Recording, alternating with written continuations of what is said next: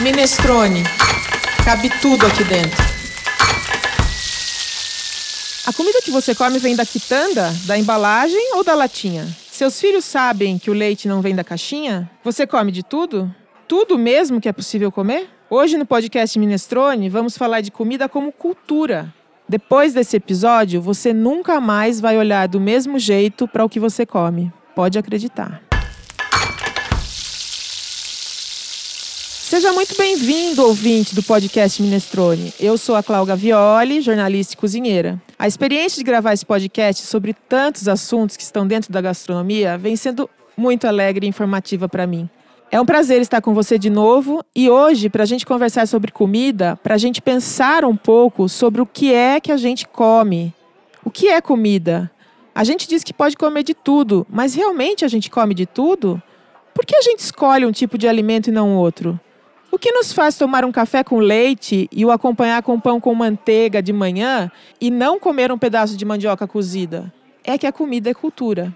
Hoje, quem faz dobradinha comigo aqui no estúdio é a querida Andréia Faltin. Oi, Andréia, tudo bem? Olá, Clau. Nossa, eu estou muito honrada de estar com essas grandes pesquisadoras da gastronomia aqui hoje para falar sobre um tema tão gostoso e tão importante que muitas vezes a gente olha para o prato e não sabe o quão importante é, o quão determinante é para nossa identidade o que está nele.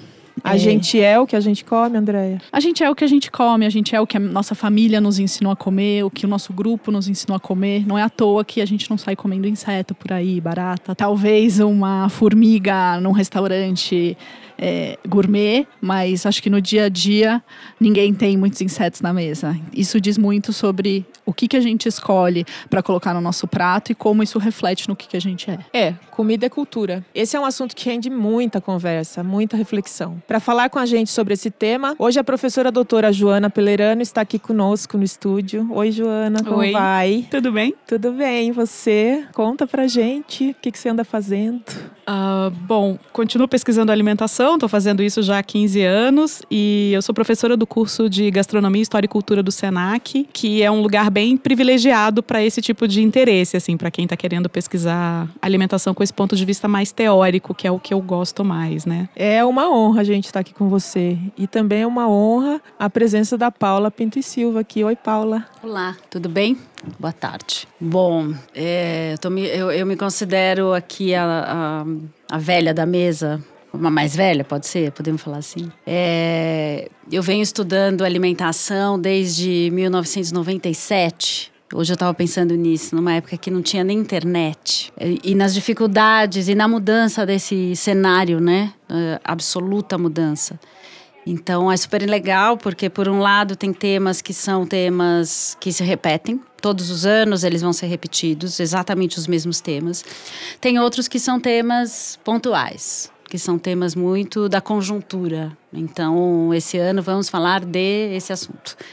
E, e é muito legal, né? Porque acho que tem uma perspectiva minha, que é uma perspectiva acadêmica, mas tem uma perspectiva que é eu só sei falar da vida por meio da comida. Então, é meio, né, tá, faz parte aqui do sangue da, das coisas. Então, vamos aí, vamos aos assuntos. Já que a nossa proposta no Minestrone é sempre trazer ao ouvinte informação pesquisada que contribua para a reflexão sobre a gastronomia, as informações que a gente traz hoje são sobre comida e o que é a comida para o ser humano, que é um ser social, que vive com outros, que vive com outros especialmente da sua espécie e que come, que precisa comer para viver. Andréia, nós duas também somos pesquisadoras de comida. Hoje a gente tem a chance de conversar com essas duas. Eu acho que hoje é o podcast que eu tô mais tensa. é mesmo? Uh, Não vamos fique. lá, por quê? Quando você lê artigos das pessoas que estão conversando com você na mesa, eu acho que fico com medo de falar abobrinha aqui. Não, uma vez eu conheci uma pessoa que falou para mim: Nossa, você é minha bibliografia. Eu me senti tão velha. Eu falei: Nossa, eu tava me sentindo. Sabe aquelas pessoas que ficam na estante? Paradas. Mumificada, né? Mumificada. Imagina. É só para dizer que a gente tem duas grandes referências aqui com a gente hoje. É um grande privilégio. É um grande prazer. Paula e Joana, o que é comida? Teoricamente falando, né? Você tem uma uma proposta teórica de diferença entre comida e outras coisas que a gente poderia ingerir. Então você tem um antropólogo brasileiro que é o Roberto da Mata, que fala que existe uma diferença básica entre alimento e comida. Sendo o alimento aquilo que a gente pode comer, ou seja, aquelas coisas que se você consumir vai trazer nutrientes, calorias, vitaminas, etc. para o seu corpo e seu corpo continua funcionando por isso. E a comida que é aquilo que a gente efetivamente vai comer. Então aquilo, aquilo que a gente vai escolher dentro de todas essas possibilidades dos alimentos ali. É, então comida eu acho que é aquele alimento que a gente entende que tem um significado maior do que simplesmente nutricional. Então, você não vai comer aquilo só porque tem, sei lá, você não vai. Você que é do, do estado de Goiás não vai comer o pequi só porque tem vitamina C. Ou eu, que sou capixaba do Espírito Santo, não vou comer coentro só pelo potencial de detox do fígado.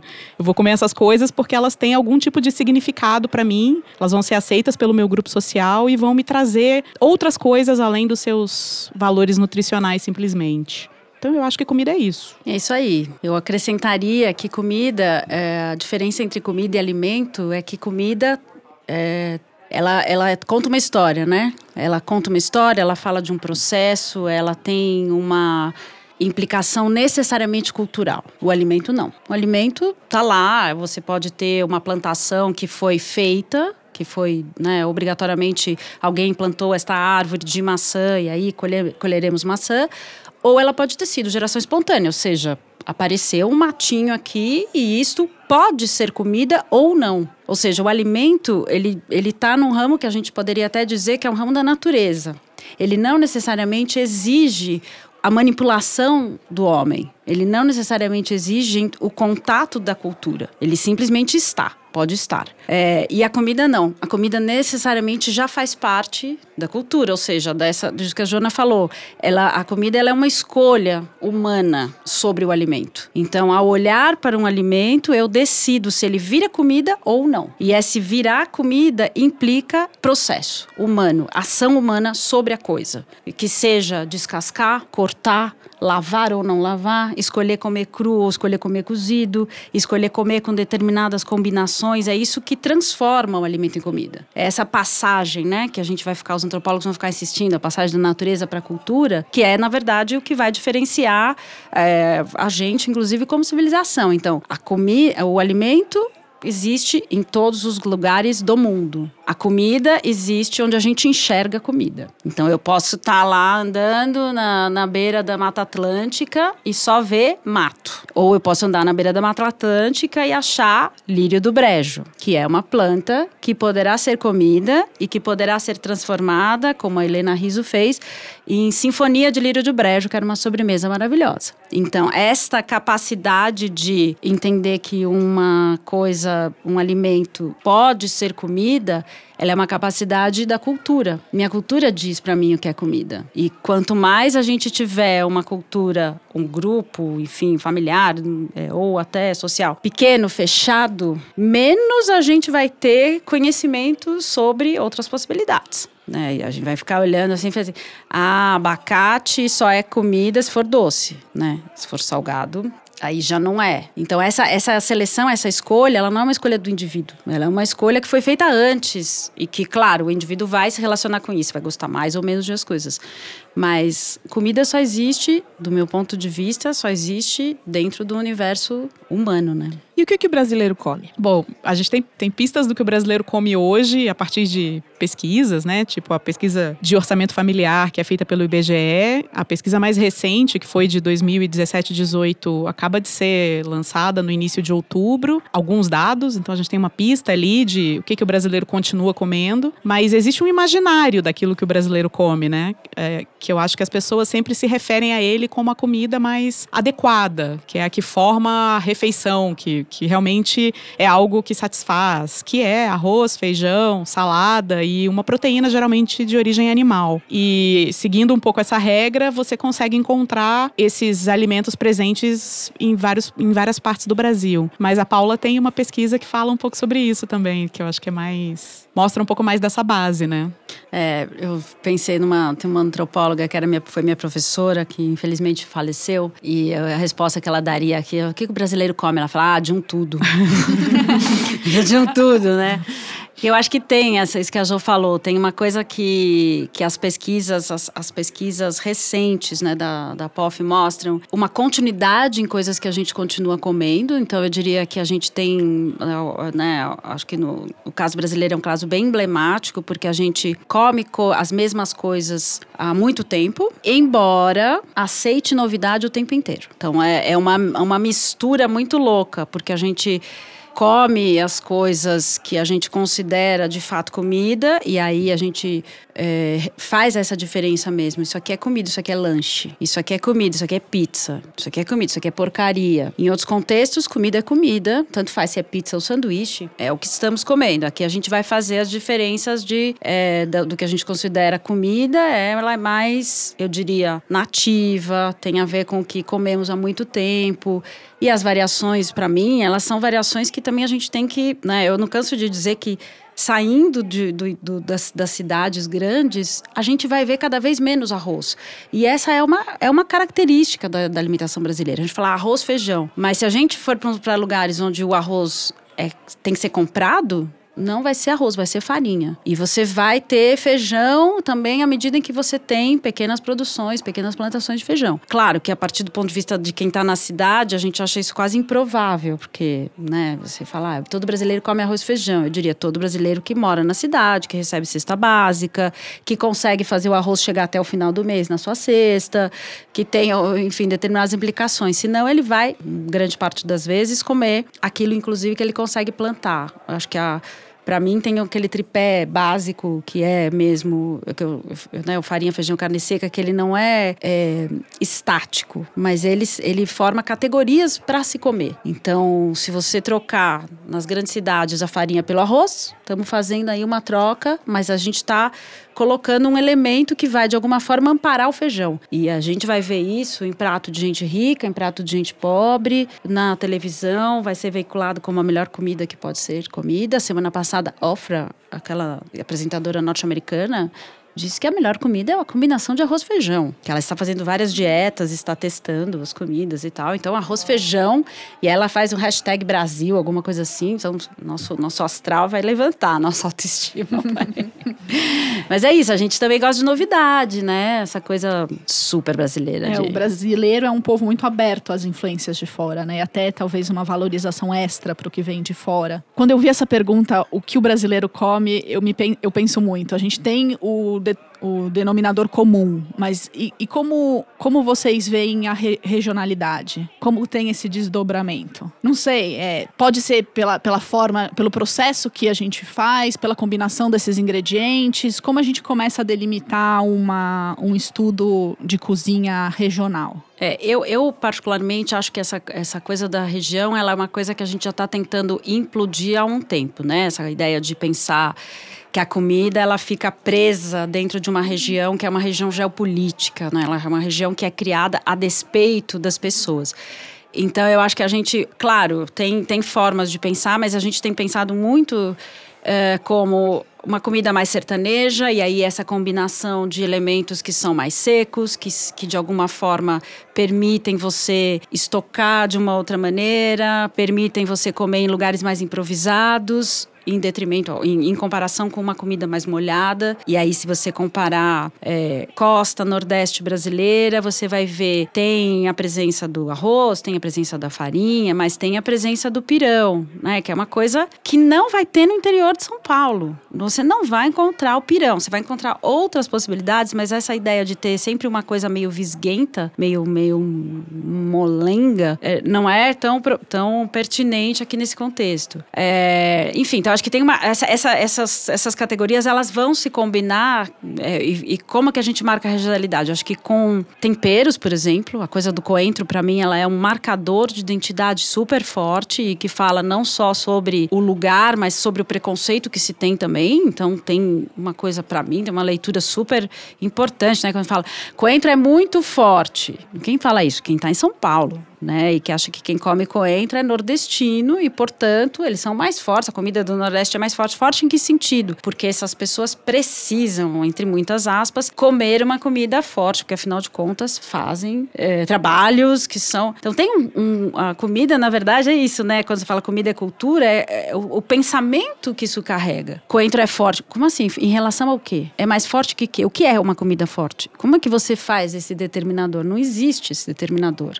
a não ser que você traga subjetividade. Então, acho que essas combinações elas também são um pouco subjetivas nesse sentido. Você pode pegar pelos ingredientes, né, pelos temperos, pela forma de refoga, pela. Mas eu acho que uma coisa interessante é pensar nessas comidas mais molhadas, comidas mais secas, combinações que são absolutamente necessárias e combinações que podem ser modificadas, enfim pensar que essas fronteiras são bastante arbitrárias, por isso que a gente encontra essas coincidências, né? De às vezes o mesmo prato consumido em vários lugares com nomes diferentes, as disputas, né? As regiões que querem trazer como suas determinadas receitas, porque ajuda numa valorização turística ou alguma coisa do tipo.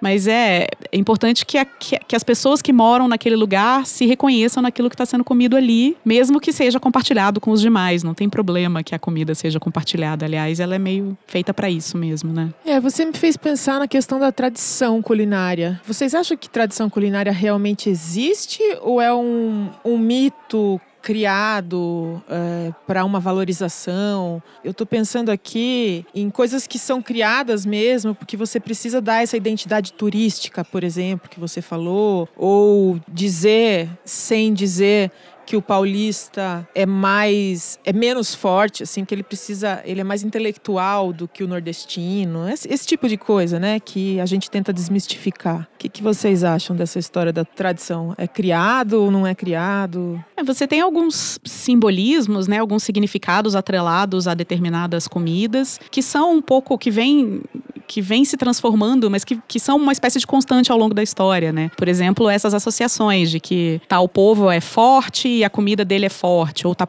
tal povo é mais intelectual ou mais frágil e a comida dele então é mais leve, é mais é, sutil, os temperos são mais sutis, etc tradição é uma, é uma questão temporal, né? Fala-se, né, vários autores que falam que tradição é uma inovação que deu certo. É alguma coisa que você começou a fazer num período X de tempo e continuou fazendo porque fez sentido e até hoje ela se mantém importante por algum motivo. A questão é que às vezes algumas dessas coisas que são feitas há bastante tempo são cristalizadas por motivos desses, né? Por interesses turísticos, às vezes, ou porque porque eles rendem dinheiro de alguma forma, né? E aí é quando a tradição vira uma coisa um pouco mais. Ela entra na seara do típico, né? Ela vira um produto a ser vendido que faz sentido mercadologicamente, mas que talvez não faça mais tanto sentido culturalmente para aquelas pessoas. É, eu gosto do, da definição do Hobsbawm, né? Da, da, da toda a tradição. É, toda a tradição é uma invenção. A tradição ela tem uma data de começo, né? Sempre, qualquer, qualquer. Os guardas da frente do palácio do, do, inglês, que a gente acha que nasceram ali, o palácio, quando construiu, já nasceu aquele guarda na frente com aquela, com aquela roupa.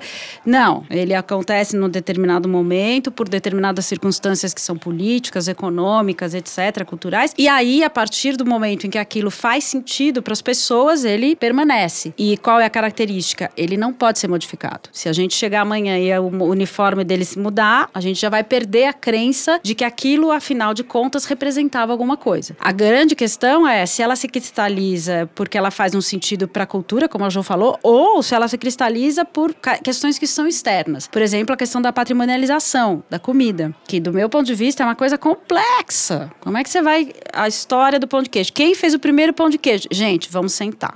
Vamos sentar porque assim, isso não vai dar certo. Porque se a gente encontrar 500 pessoas para conversar sobre isso, 500 versões teremos. E quem somos nós para escolher a versão mais verdadeira. Não existe. Então, essa, essa ideia de que tradição ela, ela traz uma verdade mais verdadeira, ela é errada. Né? Do meu ponto de vista, a tradição ela, ela tem um ponto de começo. Se a gente entende isso, aí a gente entende o que é tradição. Inclusive que ela vai ser modificada. Ela tem que ser modificada. Se ela está viva, ela tem que ser modificada. Senão, ela é puro elemento folclórico. E aí ela já não faz sentido. Eu acho interessante, de repente, trazer tudo isso. A gente, tá, a gente falou de tradições, a gente falou de um pouco de cozinha regional. Daí O como eu pego, por exemplo, uma cozinha regional nordestina, uma cozinha regional do norte e trago para um restaurante em São Paulo em forma com um formato de inovação. Qual a opinião de vocês sobre isso? Partindo do princípio que já estabelecemos hoje, né? De que o brasileiro gosta de novidade, gosta de inovação. É, comum, é normal que aconteça isso, né? Que, de repente, as, no, as novas referências que não são novas para vários povos, mas que talvez para quem mora na cidade seja uma coisa inovadora. E aí é, há um interesse como uma novidade, como uma coisa a ser explorada, aquela que nunca foi antes conhecida e tal. Mas é, essa comida está sendo consumida há muito tempo por um povo, para quem essa comida faz um sentido muito específico e tem um contexto de consumo. E de repente você desloca essa comida, você tira o contexto do consumo e ela vira outra coisa. Ela pode parecer igual, mas ela na verdade é, é uma coisa um pouco diferente diferente, né? Não é a mesma coisa comer açaí é, no Pará, comer açaí no Rio de Janeiro ou em São Paulo. Inclusive, o açaí é transformado em literalmente em outra coisa por meio da receita que é servida, né? Na pesquisa que eu fiz no doutorado, eu conversei com muita gente que veio de outros estados do Brasil morar em São Paulo e as, as, as diferenças que foram percebidas e as semelhanças, etc. E uma das coisas, uma das reclamações maiores, principalmente de quem vinha do norte e do nordeste, era o açaí, que o que, o que tem aqui é sorvete, não, não é açaí. Né? É, uma, é, uma, é uma coisa que lembra o açaí lá de longe, mas que é misturado com tanta coisa, com açúcar, com xarope de guaraná, com banana, com granola, com leitinho, com sei lá. E, e aí vira uma outra coisa completamente diferente. E eles até falavam: eu não entendo essa coisa das pessoas tomarem açaí e irem pra academia, porque dá energia. Que isso? Açaí você come e vai dormir, porque te, te derruba. É um negócio que é para você tirar uma soneca depois, não é para ir pra academia. Então, até o significado significado do negócio muda, o contexto do consumo muda, vira uma coisa completamente diferente. E faz parte, né? A comida vai sofrendo essas adequações assim ao longo do tempo. O complicado é quando alguém quer dizer que aquilo é o autêntico, esse é o certo, que é sempre uma visão muito etnocêntrica, né? Uma visão muito minha, porque o meu, que é aquele que eu aprendi ao longo da minha vida inteira, que eu cresci fazendo, para mim é sempre o certo, o meu, e o do outro é o errado. Então eu tô agora, parece que essas pessoas se sentem acertando, entre aspas, o açaí. Ele estava errado até então. E agora eu, que sou eu, que faço tudo certo, estou acertando, fazendo o bom açaí, o açaí de verdade. Isso me faz lembrar uma pergunta que eu já pretendia fazer. Existe comida de verdade e comida de mentira? Olha. olha, olha, agora a gente vai entrar num problema. É, já é a casca agora, né? Então, isso para mim também é um. Eu acho que é uma questão muito complexa, super complexa. Eu entendo exatamente a, a necessidade da gente falar sobre aquilo que comemos, de mostrar para as pessoas, de chamar a atenção das pessoas para preocupações que são super contemporâneas, de, puxa, será que a gente está dando a devida atenção? Será que isso está nos causando problemas? Aquilo que a gente come tem a ver com aquilo, com a forma como a gente vive, pensa, etc. Daí a chamar de comida, quando você chama de comida de verdade, você pressupõe, né, por é, etimologicamente, que a outra é de mentira. E eu acredito que as pessoas não comem à toa. Ninguém come à toa. Ninguém come por acaso. Se você faz uma escolha, ela não é de mentira. Então, basicamente, o que a gente está dizendo quando, é, quando você diz que a outra comida é de mentira é que a sua escolha ela não é verdadeira, que a sua escolha é de mentira, que a sua escolha é uma escolha ruim. Eu estou fazendo um juízo de valor aqui. E eu entendo a intenção positiva que, que deveria ser positiva por um lado, mas eu acho que isso é muito complexo, porque no fundo eu vou, eu vou chegar para pessoa, as pessoas e vou mostrar, e vou fazer um julgamento daquilo que elas comem. Quando na verdade eu deveria estar entendendo por que elas estão comendo isso. Qual é o sentido que elas veem nesse tipo de comida? E como é que a partir desse sentido que elas veem nesse tipo de comida, eu dialogo com elas para talvez mostrar que há outros caminhos. Mas eu só posso mostrar. Querer ensinar isso é comida de verdade, é comida de mentira, desculpa. Sempre, uh, né, acho que assim, a boa, a chamada boa alimentação, ela inclui tudo aquilo que você considera verdade, ou seja, que você atribui sentido, significado. Então, dizer que uma é de verdade e outra é de mentira é dizer que aquela que você escolhe comer, que, que um grupo chama que é uma comida de mentira, ela não, não, não tem sentido. E aí eu acho que é isso, somos etnocêntricos ao falar isso. A gente esquece que as pessoas fazem escolhas, elas não estão comendo sem querer, né? Não, a não ser, claro, em situações absolutamente de miséria, de guerra, onde você de fato não tem escolha. Quando você tem 1% de escolha, você atribui significado. E se você atribui significado, quem sou eu para dizer que o seu significado é mentiroso? Acho complexo. É. Pode falar, João, que agora é polêmico. outra, outra pergunta que eu queria fazer para Joana, que tem a ver com essa, né? Se é diferente desembalar de descascar. Olha aí, olha aí, olha aí, olha aí, olha aí, olha aí, polêmica. Mas claro que é diferente. Lógico que é diferente, né? A comida, quando ela vem da indústria, né? Quando ela é muito processada e a comida que é menos processada, que você compra mais no seu estado mais próximo ao, ao fresco, né? Que passou por menos processos ali, você sabe mais o que tem dentro, né? Uma comida menos processada, você consegue identificar mais facilmente o que, que foi, o que que tá presente ali naquela, naquela, né? naquela coisa que você vai ingerir e colocar para dentro. Mas não existe comida não industrializada praticamente hoje em dia. Comida que não passou pela indústria em nenhuma instância, em nenhum pouquinho, nem um pedacinho de processamento ali. É muito, é muito difícil, a não ser que você realmente seja o produtor ou tenha uma conexão muito próxima com o produtor. E quando a gente mora nos grandes centros urbanos, essa distância cada vez aumenta mais. É, é mais complicado aí. Mas quando você. Eu, eu concordo com a Paula, acho que é muito complicado você dizer que a que você descasca é de verdade a que você desembala não é, porque você também está aproveitando de um privilégio grande, né? Que é poder justamente escolher entre essas duas, é poder dar um valor positivo ou negativo a uma delas. É, precisa, precisa levar em conta um pouco isso também, que a gente às vezes julga as escolhas alheias com base no nosso próprio privilégio, que obviamente a gente não enxerga porque a gente sempre teve, né? Então é, é, é, difícil, assim, quando você categoriza a comida como melhor ou pior. Mas a gente faz isso o tempo todo, com todas as comidas, independente dela ser industrializada ou processada ou não, a gente sempre categoriza como melhor ou pior, com base justamente nos nossos próprios critérios que foram aprendidos ao longo da vida toda. É, né? eu acho que assim, do ponto de vista do indivíduo, se você quer fazer as suas escolhas e elas são melhores ou piores, prefere desembalar do que, des, do que descascar, enfim, tá tudo certo. O problema é quando você entra no, quase numa esfera da política pública, porque aí eu acho que tem, a gente tem um, uma, né, tem que tomar um pouco de cuidado sobre o que estamos falando. Então, quando você tem um programa de longo alcance, quando você é alguém que tem, sei lá, uma, um lugar específico no, na mídia, etc., é, me dá a sensação muitas vezes de que a gente pressupõe que o outro não sabe nada, efetivamente, que ele precisa aprender conosco neste lugar de privilégio que é, e aí você, bom, você está massacrando as pessoas, basicamente. Qual é, qual é a ajuda que você está dando? O que você conhece da realidade das pessoas? Eu nunca esqueço, eu fui numa casa uma vez de uma senhora, uma família, uma menina jovem que tinha duas crianças pequenas, e aí a gente estava discutindo o que, que era comida, o que, que ela considerava fresco, o que, que ela não considerava e tal, discutindo alimentação de criança e tal. E aí ela tira e começa a preparar uma linguiça frita, né? Fritando a linguiça e tal, um pratinho de arroz e feijão que ela tinha feito e, e a linguiçinha frita pro bebê, uns dois anos de idade e tal, e pica e tal. E eu tinha uma pessoa comigo escandalizada, chocada, completamente passada. Já a pessoa já ia querer jogar aquela linguiça no lixo. E aí eu perguntei assim: e essa comida que você está preparando? O que, que você. Ela fala assim: isso é muito saudável, porque isso aqui é fresco. Eu sei onde eu comprei essa linguiça, que é aqui no meu vizinho, e eu, tô, eu mesma que estou preparando para o meu filho. E eu acho que ela estava absolutamente certa no pensamento dela. Ela, ela estava dizendo que ela estava dando o melhor que ela podia.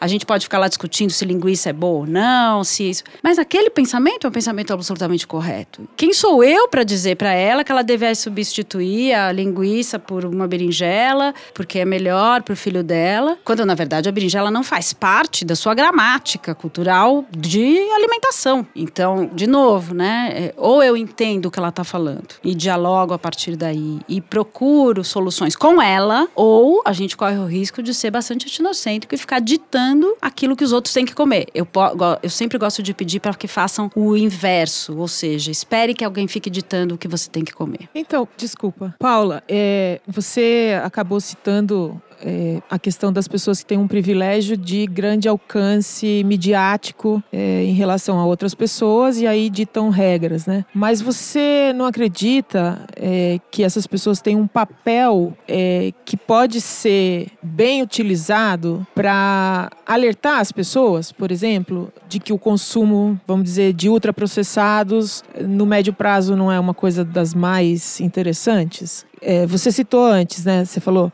no máximo eu posso falar para a pessoa, mas de tal que ela vai comer, não. Mas será que essas pessoas que têm essa envergadura na mídia, elas não deveriam ter um papel de conscientização? É, depende, eu acho que assim, acho que é, um papel de conscientização é, é, é complexo. Uma coisa é você falar sobre o tema. Acho importante. O debate é importante, trazer as pessoas e promover diálogo. Mas outra coisa é monólogo. Eu sou super pouco a favor de monólogo. Eu acho que a gente tem que dialogar. A gente sabe o que as pessoas comem mesmo? Você tem certeza? Porque se eu perguntar, uma coisa é a gente pegar lá os números que a gente tem, os dados de POF. Quando a gente pergunta para alguém o que, como é o café da manhã do brasileiro, pão com manteiga, café com leite, é mesmo. Na sua casa deve ser, na minha provavelmente é, talvez na sua já não seja, porque você vem de outro lugar, talvez na sua já não seja, porque você agora se tornou com uma outra ideologia alimentar, se tornou vegana, sei lá. Então, como é que a gente faz essas afirmações se a gente de fato não conhece? Isso, isso me incomoda. Eu acho que sim, as pessoas que têm um lugar para ocupar, elas deveriam promover diálogo, promover diálogo significa: olha, eu tenho uma informação, quero trocar com você. A outra coisa é você se colocar num lugar onde você absolutamente diz: eu sei de tudo e vocês, por favor, sigam-me. Desculpa, eu não acredito nisso. Acho que isso é tão ditador quanto qualquer ditador. E aí, assim, você sabe mais e você sabe que isso é melhor?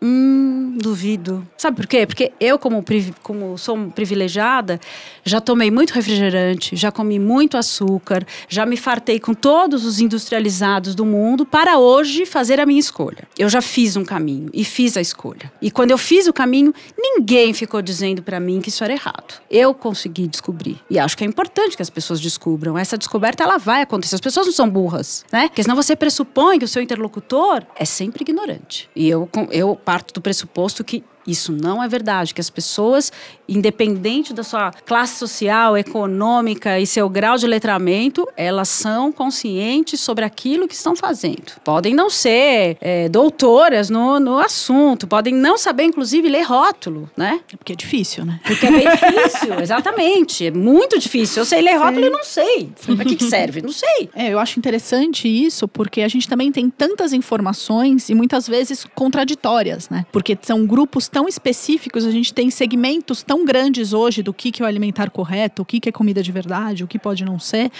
E causa uma confusão né, generalizada, até causa também, né, uma pergunta que eu tinha para vocês, um pouco você deixa mais diluído essa, esse aspecto cultural que seria mais comum de toda essa população? Isso talvez seja mais para um, um ambiente mais urbano ou vale para de uma forma generalizada? A, a quantidade de informações que está disponível agora para as pessoas a respeito daquilo que elas comem, né? O, o que deveria ajudá-las, teoricamente, a comer melhor. É, o problema é isso, é que a gente acha que basta dar a informação que as pessoas vão seguir cegamente, né? Ah, agora que eu sei que essa coisa que eu comi toda a minha vida faz mal, eu vou parar de comer. E não é assim que as pessoas tomam decisões, né? Não é uma coisa objetiva. Ah, isso tem X calorias, isso tem Y, a que tem menos é a que eu vou comer hoje e para sempre. Não é assim que funciona. A gente toma as decisões por outros motivos. E aí a impressão que me quando se fala, quando se faz essa discussão sobre qual é a melhor comida e qual é a pior comida, é, é justamente isso. Assume-se que se eu jogar toda a informação disponível em cima do consumidor, ele vai tomar a decisão certa. E se ele não toma a decisão certa, é porque ele não é capaz de tomar a decisão certa. E, e não é isso, não é, não é assim que funciona, né? Na verdade, as pessoas tomam as decisões as melhores que elas podem, com as informações que elas têm. E às vezes, sim, claro,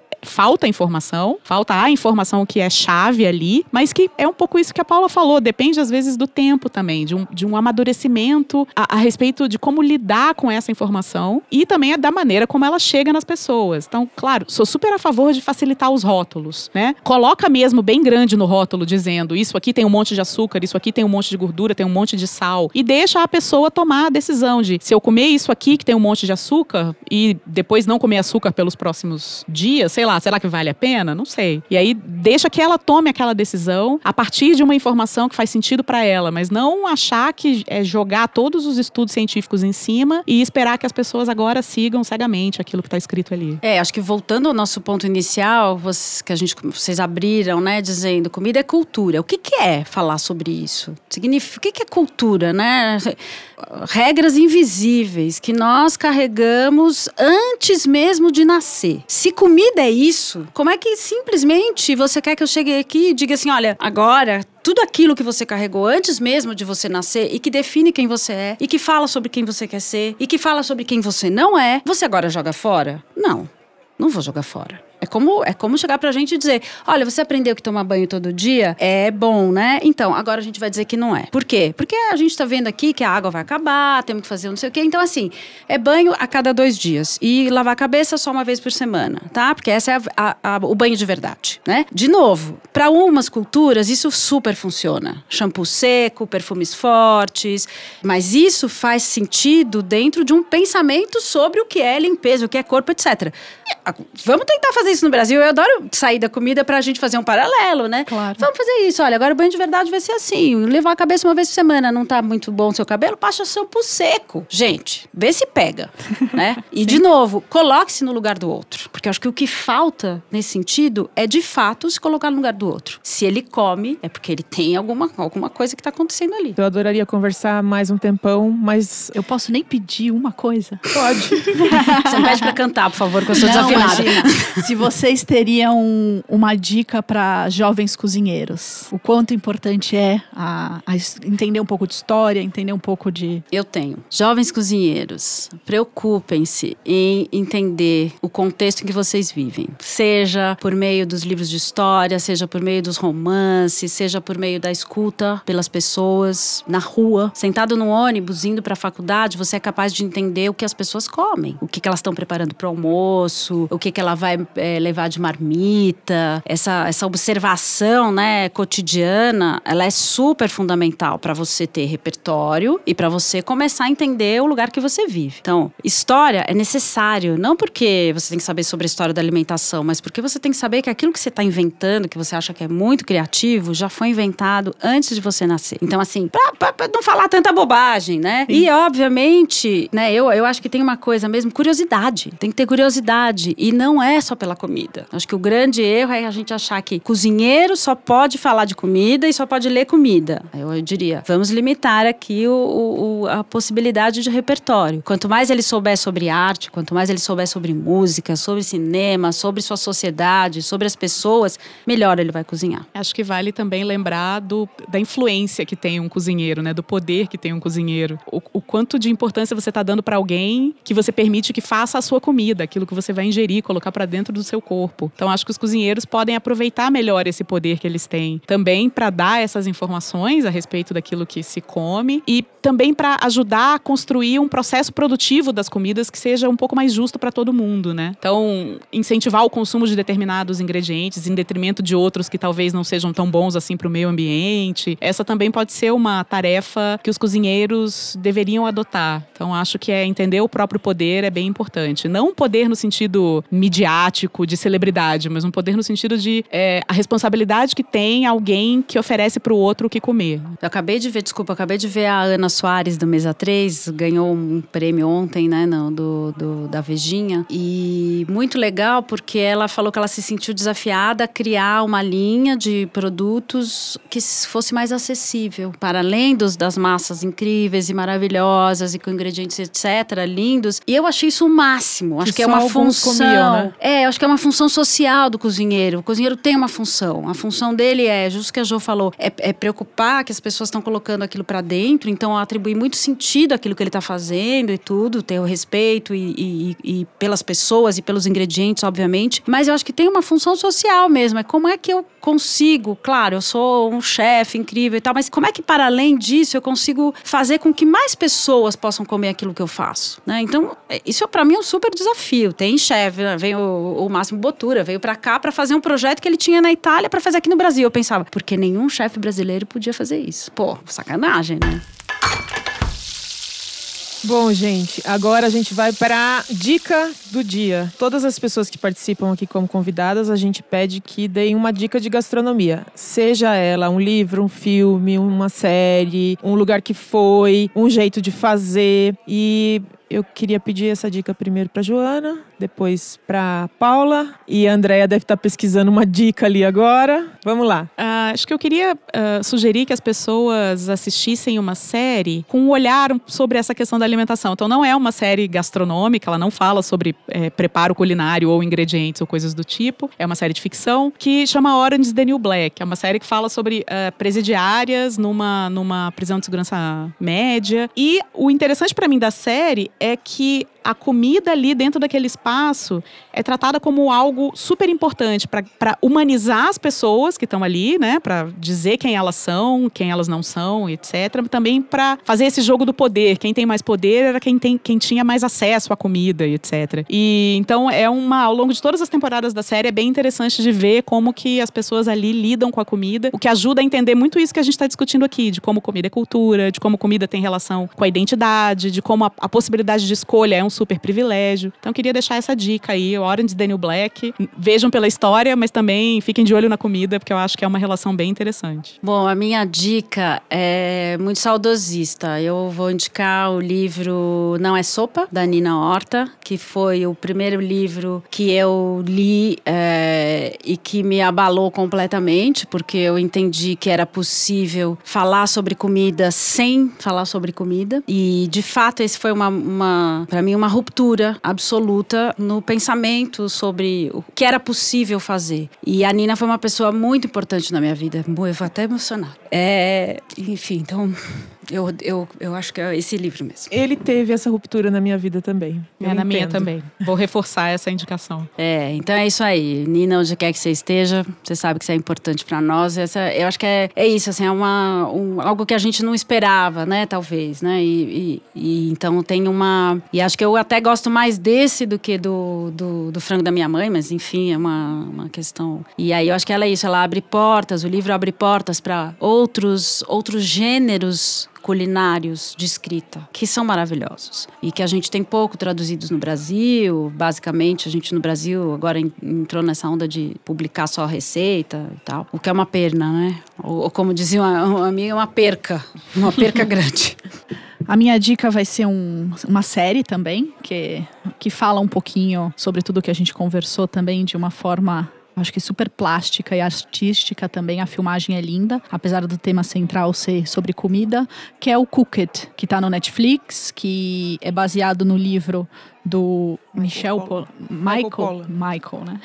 Michael Polan, e, que eu adoro. E a minha dica é o Caderno de Receitas. É um blog escrito pela Mariana Weber que fala sobre é, jeitos de escrever receitas em cadernos de receitas que nos trazem memórias, que têm lembranças. Acho que vale a pena ler. Eu aprendi bastante no Caderno de Receitas. Muito bem, muito obrigada. Agradeço de coração, Paula, por você ter estado aqui. Agradeço você também, Joana. Uma grande alegria. Andréia, muito obrigada. Agradeço ao ouvinte que está com a gente, que chegou até aqui. Esse episódio ficou longo, graças a Deus, porque tinha muita coisa para falar. E se você gostou do nosso podcast, divulgue para os amigos, deixe um comentário, envie um WhatsApp, pode ser um áudio. Entre lá no minestrone.com.br e pegue o número disponível no Zap. A gente vê todas as mensagens e seleciona algumas para pôr no ar. Não deixe de interagir conosco.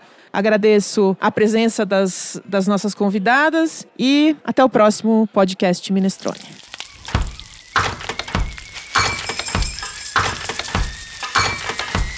Minestrone. Cabe tudo aqui dentro.